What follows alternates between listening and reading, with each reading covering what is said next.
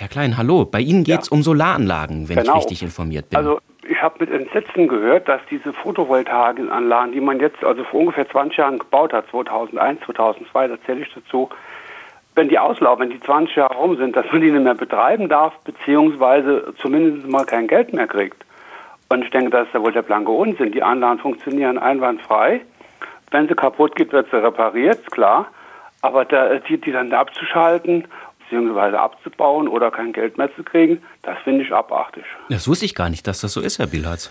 Das ist noch nicht geklärt. Also ich gehöre auch zu den Menschen, die 2000 eine Solaranlage auf das Dach meiner Eltern gemacht hat und stehe vor demselben Problem wie Herr Klein.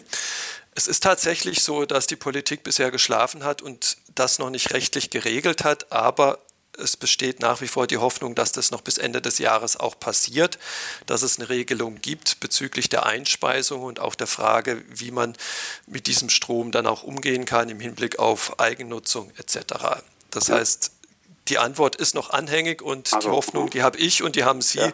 dass wir da eine vernünftige Lösung hinkriegen seitens der Politik, weil es genauso ist, wie Sie sagen, die Anlagen laufen ohne Probleme und können auch weiterhin Strom produzieren und sollen das natürlich auch im Sinne des Klimaschutzes. Ja, klar.